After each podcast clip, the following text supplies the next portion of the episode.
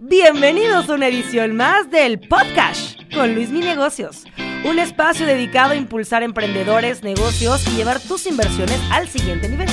Todas las opiniones expresadas en este programa son a título personal, para fines informativos y no representan una posición oficial para la toma de decisiones.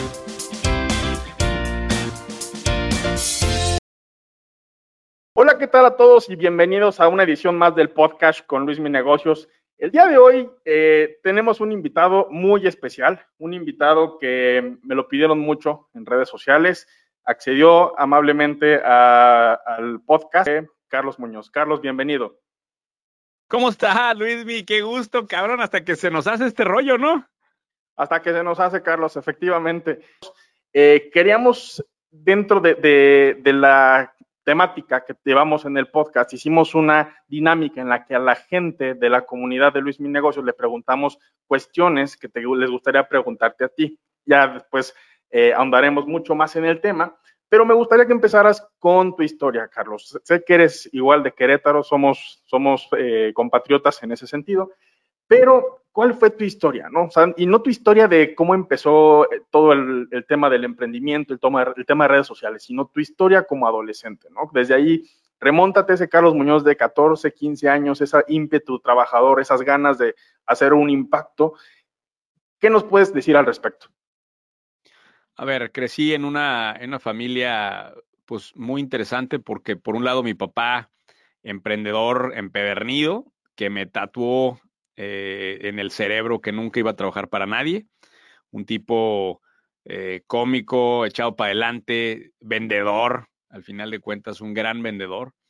Y por otro lado, de mi lado materno, un abuelo intelectual que había sido político, que había sido, llegó a ser secretario particular de López Mateos y que me literal era una biblioteca andando él, me, ponía, agarrábamos un libro de su biblioteca y, te lo podía recitar casi, te contaba todo un tipo que te hacía enterrarte en libros, me hizo amar los libros, me hizo conectarme con esa parte de, mí.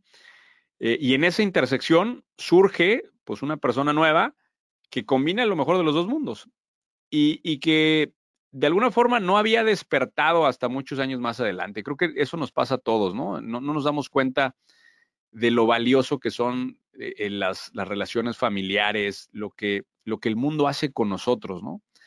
El otro día estaba diciendo una frase de Sartre que, somos lo que, lo que, lo que, bueno, somos lo que podemos con lo que el mundo ya ha hecho con nosotros, ¿no? Y el mundo, la verdad es que conmigo arrancó muy generoso eh, en ese sentido. Y bueno, pues cuando termino mi carrera, bueno, más bien en mi carrera me toca la buena fortuna de participar en un proyecto en donde hago mucha información de geoestadística de México y termino la carrera y empiezo mi negocio, lo que sería después mi primer negocio que se llama 4S, que es una empresa que originalmente hacía estudios de mercado con geoestadística y que después se da cuenta que eso es muy valioso para el ramo inmobiliario y lo empiezo a aplicar en, la, en proyectos inmobiliarios, que se termina convirtiendo eso en la empresa de 4S Real Estate, la empresa más importante de consultoría en temas inmobiliarios de Latinoamérica.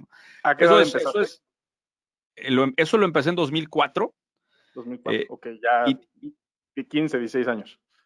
No, yo, yo soy del 8, del 8-1, entonces, o sea, esto ya, o sea, de los, saliendo de la carrera empecé. Ok. Ah, no, pero eso me refiero que hace 15, 16 años empezó 4S ah, Real Estate. Correcto. De hecho, esa es la, la década que todo mundo en redes sociales tiene perdida.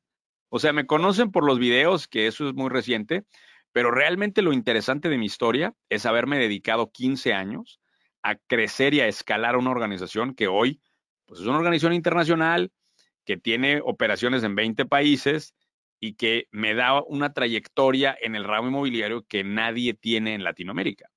Y eso es lo que la gente eh, desecha porque no es muy pública esa parte, ¿no? No era un tipo que hacía videos, yo escribía libros, este, Luismi, cosa que, que me encantara, o sea, a mí me encantaría vivir en ese mundo en el que los libros fueran igual de importantes que los TikToks, pero bueno, no es el caso. Yo escribí seis libros técnicos del ramo inmobiliario entre ellos 50 lecciones en desarrollo inmobiliario, que es el libro más vendido en temas inmobiliarios de, habla hispana. ¿no?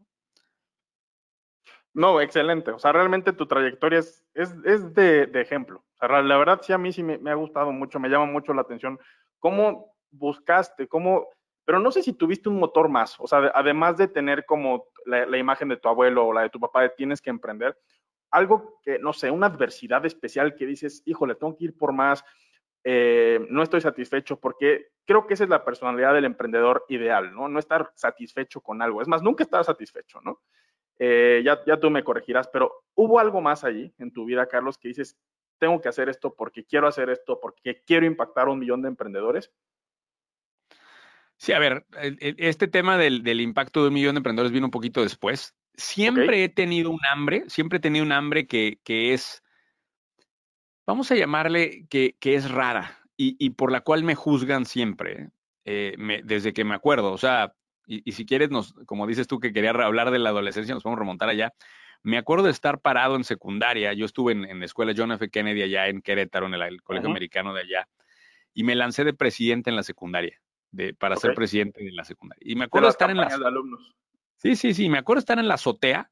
Yo había conseguido un patrocinio, fíjate lo que son las cosas. Me acuerdo de estar en la azotea y yo conseguí que la Coca-Cola patrocinara y nos llevara frescas, las latas de frescas, para toda la secundaria. Cosa que nunca había sucedido en la historia de la secundaria. Eh, y me paro en el techo, en la azotea de la secundaria, y me pongo a hablar de lo, todo lo que iba a cambiar en la secundaria, lo que quería lograr y, la gente, este, pues me empieza a ver con, con entre envidia, celos, odio, lo que tú quieras, y, y terminan aventándome esas latas, cabrón. Entonces, eh, imagínate lo que es, o sea, e, el, digo, obviamente terminé perdiendo esa elección, eh, pero ahorita, cada rato me dicen, Carlos, ¿y cómo le haces para aguantar? A ver, güey, un pinche comentario de un perfil anónimo en redes sociales no tiene nada que ver con estar en un lugar en donde tus amigos están aventando latas de refresco. Entonces, yo vengo de, ese mundo, güey. vengo del mundo de ser siempre el que no lo entienden, siempre el que va remando en contra de la corriente, siempre el que quiere ir un paso más. Y, te voy a decir una cosa, Luismi, siempre ir un paso más va a lastimar a mucha gente. Siempre, cabrón.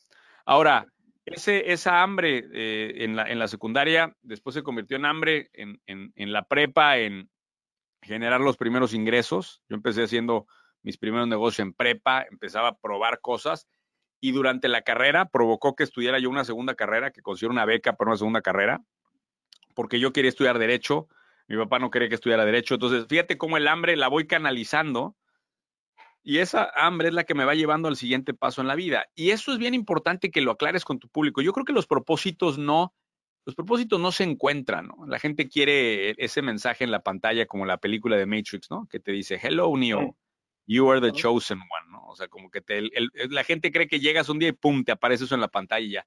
Yo creo que es al revés con esa injundia, con ese echado para adelante, con esa fuerza, con esa hambre que tú traes, vas encontrando terreno y vas construyendo el propósito. Entonces, si bien mi propósito inicial e, era simplemente, Luis, yo quiero ser libre porque a mí me enseñó mi papá que emprendimiento es igual a libertad. Entonces, el primer, la primera persecución era de mi propia libertad de poder decir yo soy dueño de un negocio que me da mi libertad de tiempo para hacer lo que yo quiera.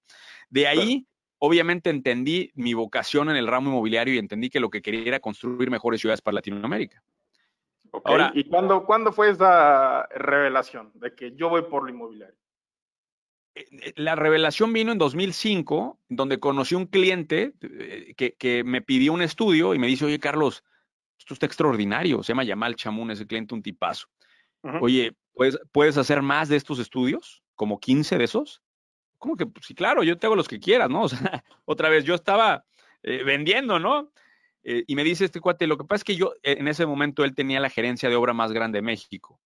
Y me dice, te quiero meter con todos mis proyectos. Y un momento así en la vida te cambia, ¿eh?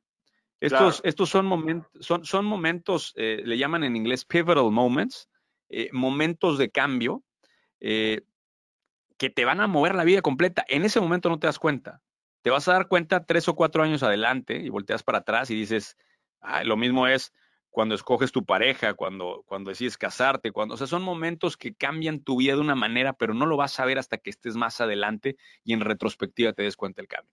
En aquel momento él me presenta el ramo mobiliario y en un año, dos años después de ese momento ya nos habíamos enfocado 100% en temas inmobiliarios y estábamos creciendo con, con ese tema. ¿no? Ahora, esa, esa visión de construir mejores ciudades de Latinoamérica, pues otra vez la fui haciendo por, por la misma hambre que tenía de ir más. Yo me puedo haber quedado perfectamente con esa empresa de consultoría, Luis, viviría bien, viviría tranquilo y ahí estaría. Pero no, tenía que ir a escribir mi libro y después de escribir mi libro tenía que ir a abrir las oficinas de todo el continente y después de eso tenía que construir mi fondo y entonces así he ido, he ido persiguiendo esa hambre que no acaba nunca. Y a cada rato me dicen, es que Carlos, ¿cuándo vas a descansar? A ver, voy a descansar un chingo cuando me muera. Un chingo. Sin duda, ¿no? Y, fíjate que me preguntan mucho eso, ¿no? De que la libertad financiera, ¿no? De que ya no quiero trabajar, quiero vivir de las inversiones y ahí muere. Pero mismo ejemplo yo utilizo, por ejemplo, Elon Musk. Se pudo haber retirado con su venta de, es más, ni siquiera venta de PayPal, de su, de su venta de Compaq que hizo de X.com, de ahí hubiera dicho, adiós, ahí se ven. Pero creo yo que hay algo más que es que puedas tú entregar tus talentos a la humanidad de alguna u otra manera, ¿no? Gracias a Elon Musk, pues, él trajo, yo, me vas a corregir, pero él aceleró la adopción de los autos eléctricos a la industria en temas de, con su proyecto de Starlink, de dar internet a todo el mundo a través de satélites, SpaceX, ha hecho cosas tremendas y digo, a lo mejor no tenemos las capacidades de Elon Musk, pero sí tenemos esos talentos que la gente necesita, la gente ocupa y le gusta recibir eso, ¿no? Entonces, eh, ¿Cuál crees tú que puede ser como una manera, una forma de que cualquier emprendedor, cualquier persona que esté escuchando este podcast pueda encontrar ese pivotal moment? O sea, digamos que el, hambre de crecer, esa la, debes de encontrar tú de alguna manera, pero ese pivotal moment, encontrar esos momentos donde dices, por aquí me meto, por aquí es mi línea de negocio, por aquí tengo que seguir. ¿Hay algún camino? Creo que más que encontrarlo, Luis, es eh, tú seguir rasguñándole a la, a la mina, ¿no? Tú detectas una beta de oro. En mi caso, la beta de oro empezó con este estudio de geoestadística de México. Y ahí le empecé a rascar. Rascar era agarrar el pico y la pala. A veces, em, cuando empiezas tú solo, eres tú solo con un, este, es más, con las uñas estás rasguñando esa mina, ¿no? Estás rasguñando eso. Sí. Pero si le sigues rasguñando, más adelante vas a topar con que, oye, aquí hay otra cosa. Y entonces ya después, pues más adelante ya tienes una pala y, y tú sigues rasguñándole, ¿no? El, creo que te encuentras con esos momentos en la medida en que sigues esas vetas de oro que da tu vida. Ese, es, ese es el trabajo. Y esas, eh, para quienes están muy antes en el proceso, que realmente no saben por dónde arrancar, esto arranca con tus áreas de interés. A todos nos gustan ciertas cosas y nos disgustan otras. Entonces, explora el mundo, conócete y con ese autoconocimiento ve qué es lo que amas y esas vetas, persíguelas también con un, con un sentido, obviamente, de, que sean metas de algo que sea valioso para el mundo, ¿no? Porque, bueno, hay mucha gente que se mete a cosas que, no son vetas de oro, son vetas de, pues, ¿qué te diría? O sea, de tierra, y bueno, si no hay valor ahí, pues no vas a hacer en el largo plazo algo. Pues al final de cuentas, creo que la línea es esa, ¿no? O sea, no hay un camino ya preestablecido para el tema de los negocios. Cada caso es diferente y, cada, cada quien pues agarra su, donde, la gente te está diciendo por aquí es, ¿no? Creo que también una clave es escuchar al mercado. 100%. Y te voy a decir una cosa, algo que de lo que dijiste hace rato que me encanta es, oye, y, Elon Musk ve todo lo que está haciendo. Así, lo, así me siento yo, conforme vas avanzando, esas vetas de oro se van abriendo en dos o en tres, y si tienes la capacidad de liderazgo para crear equipos descentralizados que puedan tomar decisiones sin ti, vas a poder multiplicar esos resultados. Entonces, parte del trabajo que tenemos que hacer es entender cómo construir estos equipos de liderazgo para que vayan llegando a caminos diferentes. En mi caso, Luis mío, o sea, yo iba, cuando salgo de 4S, mi siguiente beta era hacer el tema de levantamiento de capital para el tema inmobiliario, el que ahorita podemos platicar tantito. ese, ese proceso me tomó de que yo salgo de, 4S a que yo puedo levantar mi primer fondo, me tomó un año.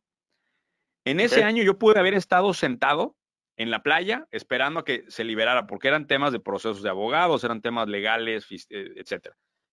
Pero en lugar de eso, me puse a hacer videos porque dije, oye, yo tengo que conseguir la manera de conectarme con nuevos inversionistas potenciales.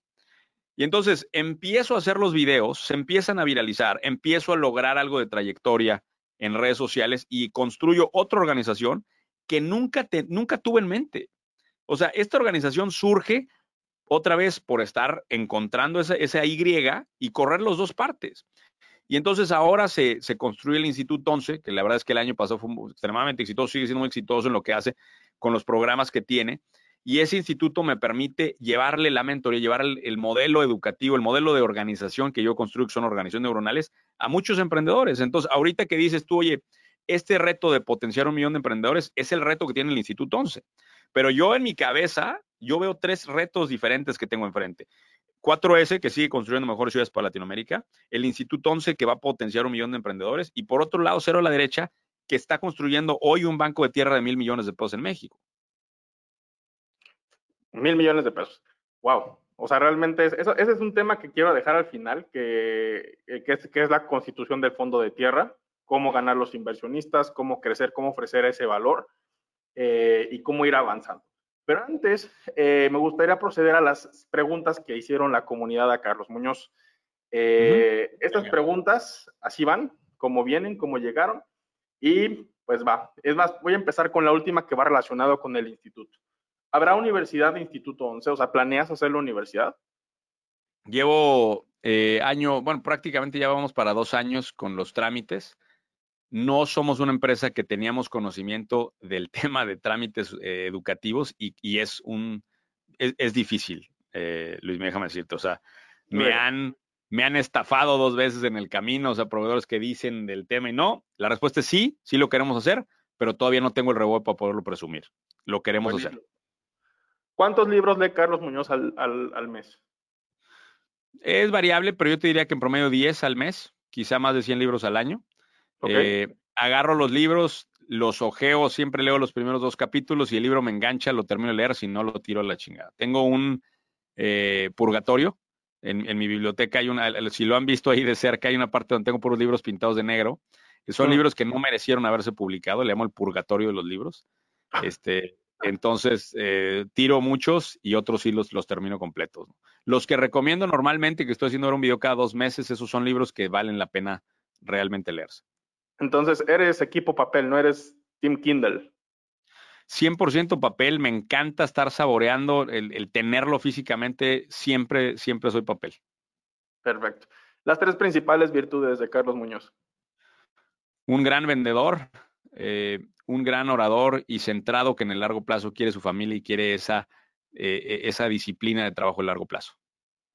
¿Cómo sobrellevas la ganancia o el éxito del dinero en países tan peligrosos? Me refiero a como México, ha de haber sido a lo mejor alguien de Estados Unidos o alguien de España que preguntó esto. Mira, asumo que, que como estamos haciendo el bien, eh, la verdad es que yo creo que esto le está haciendo bien a todos, ¿no?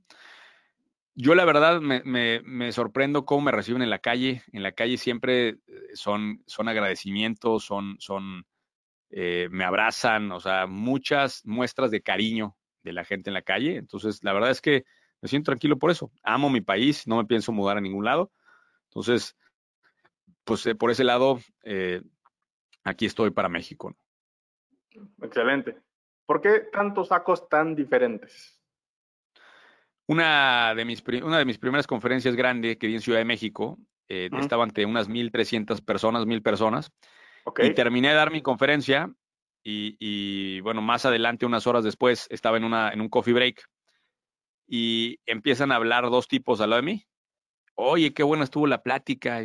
Sí, esa del chavo, del chavo y el chavo, y estaban chingue chingue con la conferencia del chavo y voltean conmigo y me dicen, oye, ¿a ti qué te pareció la conferencia del chavo este? Y yo, soy el chavo. No, pues yo pensando que se estaban burlando de mí, ¿no? Eh, o sea, como que diciéndolo de madreada. Y empiezan a decirme, sí, esta, el que habló de esto, esto, esto y esto. Y me doy cuenta que no se habían, o sea, realmente, genuinamente, no sabían que era yo el que había dado la conferencia. ¿Y de qué fue tu conferencia? E, era una conferencia de demográficos disruptivos para el ramo mobiliario.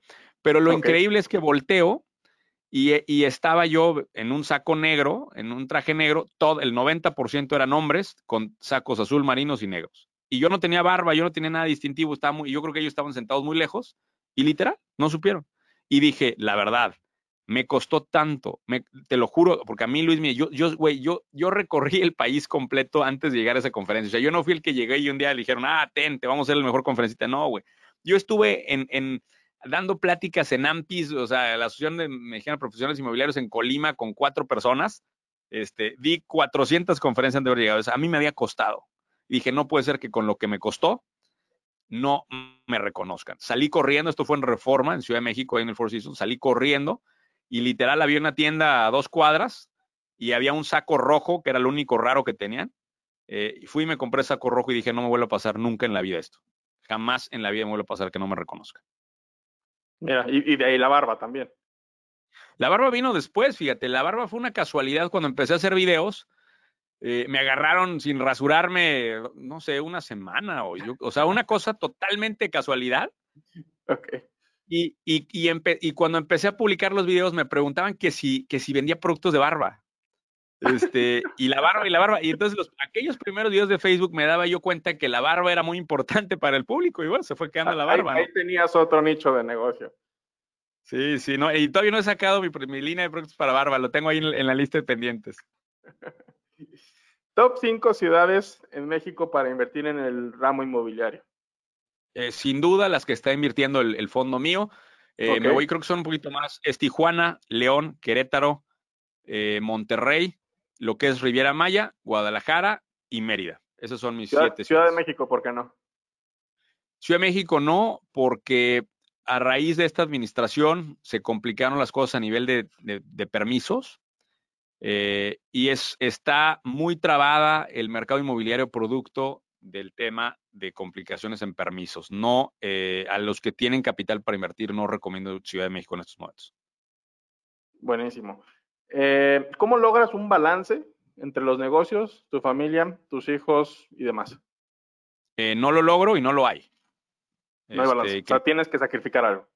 Que, y, quiero dejar esto bien claro. A ver, no hay ningún logro en la vida que vaya a venir de una vida balanceada. Ya, eh, tráguenselo. Si quieres vivir bien, vas a dormir muy mal. Ahora, no quiere decir que vas a dormir muy mal siempre. Quiere decir que cuando estás arrancando un negocio, pues te vas a partir la madre, vas a tener desveladas, vas a tener, vas a sufrirle, porque es parte del inicio. Pero también, cuando vas teniendo buenos resultados, pues entonces se invierten las cosas. Yo te platicaba, Luis, que ahorita, por ejemplo, yo ahora desbalanceo al revés. Ya ahorita con, con los recursos que tengo, con la tranquilidad que tengo ahorita, por ejemplo, me voy todo el mes de julio a pasar el verano tranquilo con mi familia en San Diego. ¿Sí? Entonces, es un desbalance al revés. Ahora mato a los negocios, o sea, les quito mi tiempo para dármelo a mí, porque es, es natural. Entonces, pero no hay esa vida balanceada que, te, que nos presumen o que nos dicen que eso no existe. Yo trabajo un chingo y también cuando me tengo que relajar, a ver, desconecto y, y, vamos, ¿no? Y creo que eso es lo que la gente tiene que entender. Tener claras sus prioridades y saber cuándo tiene que reacomodar y es una comunicación constante, ¿no? Mi mujer ha sido un bastión enorme, me apoya muchísimo. Eh, y bueno, pues ella, ella ha sido la que ha aguantado y la que ha tolerado muchas de estas cosas, ¿no? Y le agradezco siempre mucho eso. Y esta pregunta te la voy a hacer porque se repitió mucho, obviamente tiene que ver con, con, con el debate que hiciste con, con, cierto influencer, pero te la pongo de esta manera. ¿Tuvo algún impacto sobre ti el, digamos que hate? Es más, no, ¿qué consejo le das a alguien que está empezando en redes sociales, que recibe mucho hate? que recibe muchas críticas, que, que a lo mejor puede interferir con su emoción, con su tema psicológico. Entonces, tú que eres un experto de, me queda claro que se te resbala lo que te digan, entra por un oído y sale por el otro. ¿Qué consejo le das a alguien así? Porque yo me he topado con chavos que quieren llegar a dar un proyecto en el que pueden dar a conocer temas de negocios y chavitos que van desde los 12, 13 años, que quieren ser youtubers, que quieren dar a conocer algo positivo en el mundo. Pero pues los haters siempre existirán, ¿no? Es, inherente al crecimiento. ¿Qué tips le pudieras dar a esa persona? Y Luis, a ver, te cuento un poquito, güey. Eh, y, y, déjame contarte la historia porque, digo, desafortunadamente las redes amplifican, no amplifican todo lo que uno quisiera. Yo un día antes eh, y te cuento la historia completa, un día antes de ese debate, eh, tuve un concierto con Francisco Céspedes, que después eh, nos invitaron a la casa de Alejandro Fernández. Y terminé muy tarde, güey, 5 o 6 de la mañana con, con, con el buen Alex. y al día siguiente empezaba a dar clases yo a las 9 de la mañana. Entonces tuve dos horas de sueño. Empecé a dar clases a las 9 de la mañana, eh, luego tuve, o sea, di dos clases ese día y luego aparte tuve una comida con los miembros Mastermind, que es la comunidad de, mis empresarios más, más cercana a mí.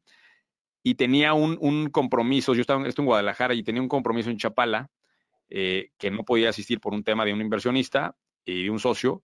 Me fui en helicóptero allá regresé, me bajo del helicóptero, me ponen dos entrevistas de una hora, una de ellas con buen amigo Carlos Moret, que también le mando un saludo. Y al final, después de dos horas de sueño, 24 horas de trabajo eh, y habiendo, habiendo grabado dos horas de entrevista, me ponen a debatir con un socialista, güey. O sea, y es amigo, Diego, lo conozco bien. O sea, no creas que hay ninguna, o sea, me llevo bien con él, pero güey, yo estaba muy cansado y claro que me empiezan a, sacar de mi, o sea, me, encabroné, la verdad, esa es la realidad de las cosas. Me enojé, ahí es donde estuvo mi equivocación, dejé que la emoción eh, se apoderara de mí en ese momento. Y, y, bueno, pues eh, digo, creo que todos los tenemos derecho de equivocarnos. Yo, para mí está claro que dejé que las emociones gobernaran en ese momento. No fue mi mejor actuación, sin duda. Y bueno, las redes hicieron lo que tenían que hacer, que era amplificar eh, esto, ¿no? Las redes les encanta ver que estés en la lona, les encanta ver que se caigan los que están arriba que haya algo de, drama, eso, es lo que les encanta. Yo esto lo he mencionado Luis, varias veces, pero por supuesto que los videos donde hablo ya no se viralizan porque la gente ya no quiere escuchar otra cosa, ¿no? Entonces, por eso me encantan estos formatos largos de podcast porque te deja hablar lo que realmente termina pasando. Y digo, yo, yo lo que he visto es que me he reencontrado con, con la comunidad de la gente que me seguía. Yo tengo más de dos mil y tantos videos publicados, sin contar TikToks.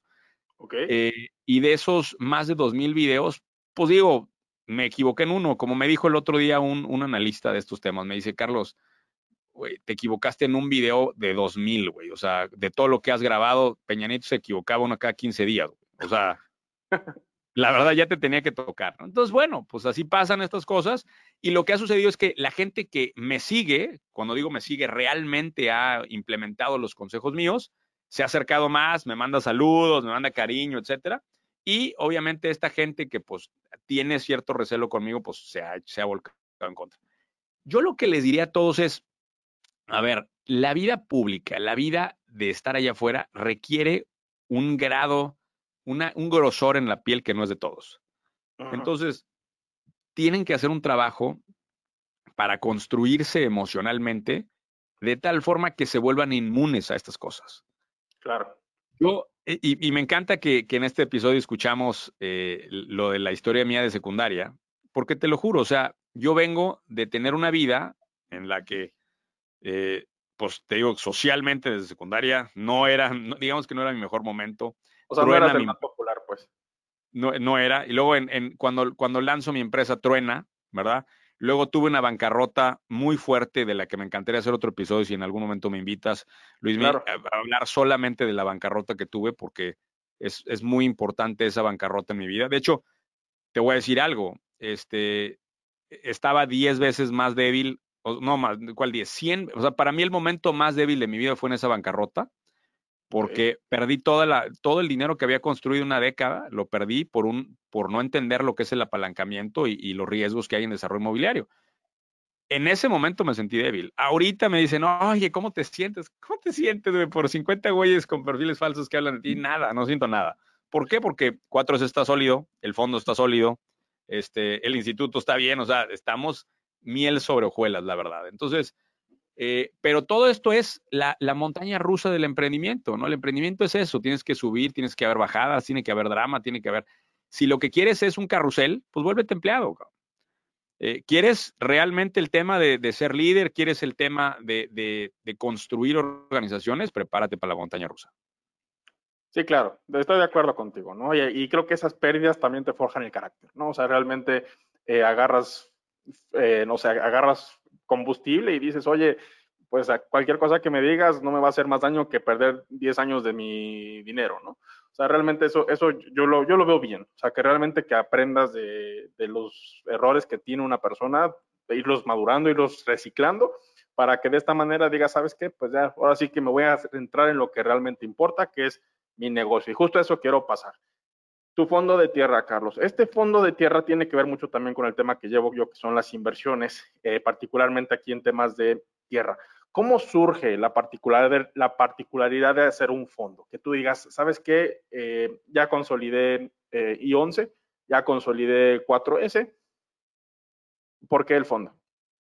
De hecho, de hecho no es así, era solamente había consolidado 4S y yo lo que, lo que vi es que yo hice millonario muchísimas personas eh, Luis mío. O sea, como consultor, veía un proyecto inmobiliario, era exitoso, veía millones de pesos pasar. Otro proyecto, 4S ha asesorado a más de, creo que 3 mil proyectos inmobiliarios. Entonces, imagínate todo el, toda la riqueza que hemos construido. Pero tú la estás viendo pasar como consultor, ¿eh? Ves el dinero pasar por aquí, el dinero pasar por acá. Yo nunca había mordido de eso y ya era hora que lo hiciera. De hecho, me tardé. Entonces, cuando yo salgo de 4S, yo salgo con la misión de hacer mi fondo.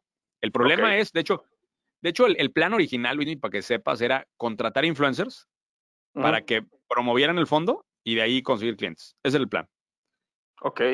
En aquel momento conozco a los influencers y digo, ¿qué es esto? ¿Qué asco? O sea, gente que no sabía de negocios, gente que no sabía de inversiones, gente que había muy pocos haciendo contenido de este tema. Y, hasta que un día, Sí, y hasta que un día un chavito me dijo, no, es que el Carlos, el problema es que tú no entiendes. yo le decía, a ver, güey, quiero que publiques esto y hables de esto. No, no, no, no, el problema es que tú no entiendes, Carlos. Como estás feo, no tienes rostro y nunca vas a tener seguidores, pues no entiendes lo que es este juego. Y puta, ahí, ahí fue donde, ahí fue donde me hirvió la sangre. Eh, y ese momento, literal, contraté un pelado, un güey, contraté un empleado y empecé a grabar videos. Así fue como empezó. Pero yo empecé sin tener claro y once. O sea, yo empecé teniendo claro el fondo. Lo que pasa es que la estructura legal, planear la estructura legal y fiscal del primer fondo me tomó casi un año. Y realmente el, primer fondo se consolida en octubre eh, del 2019 y el levantamiento lo hago de octubre del 19 a marzo del 2020, justamente antes de entrar la pandemia. Eh, de hecho, teníamos pensado todavía un poquito más de levantamiento, pero lo cortamos porque pues, por la pandemia era obvio que iba a detener. Y yo tenía una hipótesis muy clara en la cabeza. Yo aporto muchísimo valor en la conceptualización de proyectos inmobiliarios, donde mi, donde mi cabeza eh, genera más valor es en imaginarme cuál es el proyecto que va encima de un terreno, que es lo que he hecho toda la vida. Entonces, lo que me doy cuenta es que les puedo aportar mucho valor a los terrenos si tan solo los terrenos fueran míos. Entonces, la idea del fondo es eh, comprar terrenos estratégicos, comprarlos baratos, ponerles el proyecto correcto encima, los permisos correctos y después darle un plazo de pago al desarrollador para que cómodamente me pueda pagar el terreno en 24 meses eh, sin necesidad de él erogar su capital para el carry financiero del terreno. ¿no? Es un modelo que ya demostró que funciona. En el Fondo de Tierra 1 levantamos 70 millones de pesos, compramos tres terrenos, uno en Querétaro precisamente, uno en Tulum y uno en Monterrey. Y ahorita eh, estoy con el Fondo de Tierra 2, en donde ya tengo 40 millones captados y estoy en proceso de cerrar. La idea es llegar a 100 millones de pesos en, Tierra 2. En el Inter, entre Tierra 1 y Tierra 2, hicimos un levantamiento para Estados Unidos el año pasado, donde levantamos también eh, algunos milloncitos de dólares para un fondo específico de multifamily en Estados Unidos. Y bueno, ese es el, camino que estamos ahorita. Lo más bonito de los fondos, eh, Luismi, es que eh, puedes participar comprando tierra conmigo de 350 mil pesos. lo hace algo muy accesible para alguien que quiere involucrarse en un proyecto de compra de tierra estratégica.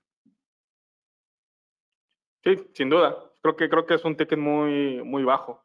¿Y qué, es lo principal que buscas tú? O sea, al, al, ver en qué activos vas a invertir, ¿qué es lo, lo, primero que te fijas? Primero me dijiste que, el, que sea, pues que el precio esté a buen precio del, del, del terreno que piensas comprar, pero ¿qué otros factores te, visualizas? Sobre todo para personas que están ávidas de aprender un poco más del tema inmobiliario.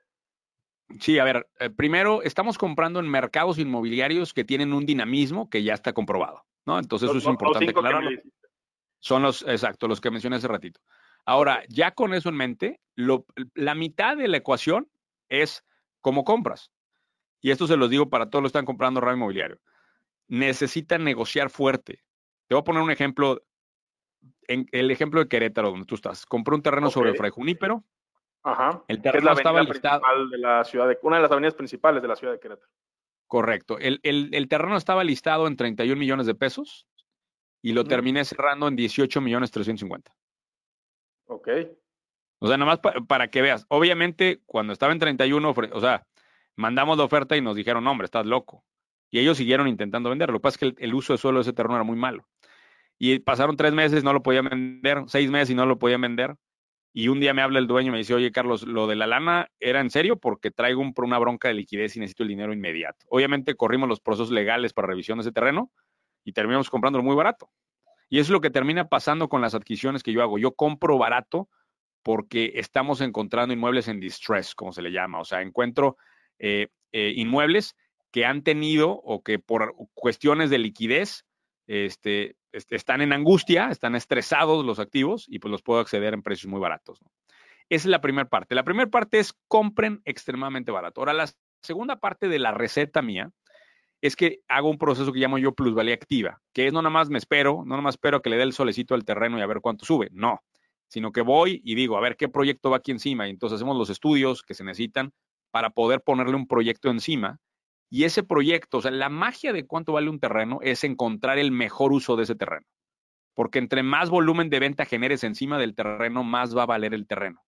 Y ahí es donde está la magia. Lo que hacemos nosotros es encontrar ese mejor uso de los terrenos para poder entonces ahora sí ponerle encima el, valor correcto del proyecto y por lo tanto lo que vale el terreno. Y lo que hago después es darle el terreno en, pagos al desarrollador. Como me decía un desarrollador el otro día, es como Electra. Abonos chiquitos para pagar poquito, pero bien caros. O sea, al final vendemos los terrenos caros, sí, pero en abonos que le da mucha facilidad al desarrollador y habiéndolos comprado muy barato, lo cual nos permite llegar a plusvalías arriba del 100% en eh, el periodo de cierre de mi fondo es de cuatro años, entonces realmente le damos la vuelta muy rápido al fondo. En el, en el caso, al proyecto este, en el caso de Tierra 1, estamos logrando múltiplos arriba de 1.7 y rendimientos proyectados del 24% en el proyecto 1, en Tierra 1. Ya para el inversionista final. Correcto, anualizados. Ok, perfecto. Si hay algún interesado en tu fondo, ¿cómo, cómo los pueden contactar, Carlos? Lo más fácil es directo con Ricardo Moreno, mi socio. Le voy a dejar el correo de Ricardo, ricardo arroba cero a la derecha punto com, cero con z, cero a la derecha punto com. Es directamente con él que pueden ir, o pueden ir a mis redes y mandar mensaje y ahí los canalizamos con, con la financiera que se llama Cero a la derecha. La financiera, aclarando, es cero a la derecha con Z, salto. Con Z de zorro, ¿no? Z. Correcto. Perfecto, perfecto, sí. Me acuerdo la primera vez que platicamos que te dije cero a la izquierda y tú no, no me friegues, ¿cómo? No, no, no, no, no, me. no, a la ¿Eh? derecha, derecha, right, to the right. Hay que encontrar, hay que encontrar el lado correcto donde va ese cero, Luis. Perfecto, Carlos. Pues, pues qué, agradable podcast. Y eh, me gustaría concluir con esta pregunta. ¿Cómo ves al Carlos Muñoz de hoy en 10 años? Digo, yo, yo entiendo que aún no eres quien vas a llegar a ser, pero eh, hoy, Carlos, tienes 38, ¿verdad? Correcto. ¿Cómo ves al Carlos de 50 años? trabajando, no trabajando, retirado, no retirado, con nuevos negocios y nuevos negocios ya fortalecidos estos. ¿Cuál es la visión que tienes para ti en, esos, en estos dos años que faltan? A ver, Luis, o sea, sin duda trabajando y te aseguro que en proyectos mucho más grandes de los que traigo ahorita en, en mi, en, sí que en mi bandeja. Me veo como un inversionista. Actualmente esto no lo mencioné, pero ya invertí en tres empresas diferentes. Eh, eh, como inversionista, eh, pues no sé si llamarle ángel o, de serie A. Eh, eso ya lo estoy empezando a hacer. Si alguien tiene también empresas que quiere que invierta, pueden acercarse ahí mismo con Ricardo, ya estamos evaluando. Entonces, creo que mi rol va a cambiar más de ser el operador y el, generador de estos negocios a un inversionista que se meta activamente a impulsar emprendedores, pero ya con mucho más capital, ¿no? Eso es lo que veo. Eh, por parte de Cero a la Derecha, estamos eh, con todo el proceso para convertirla en una IFC, una institución de fondo colectivo. Ese proceso, pues espero que ya en aquel momento estemos hablando de una empresa grande, consolidada, con esa licencia para operar en mercados públicos. Ahorita todos son colocaciones privadas. Y bueno, eh, en ese sentido, creo que pues con esa escala de las tres organizaciones que tengo, seguramente tendré más libertad para estar invirtiendo en más y más cosas. Yo tengo que pasar de ser eh, un mentor a un acelerador. Creo que ese es el, recorrido siguiente que tengo. Eh, pero todo a su tiempo. Este, y con retos, te digo, cada vez más grandes y encontrándome, topándome con gente brillante como tú para ver qué más, qué más cosas se nos ocurren.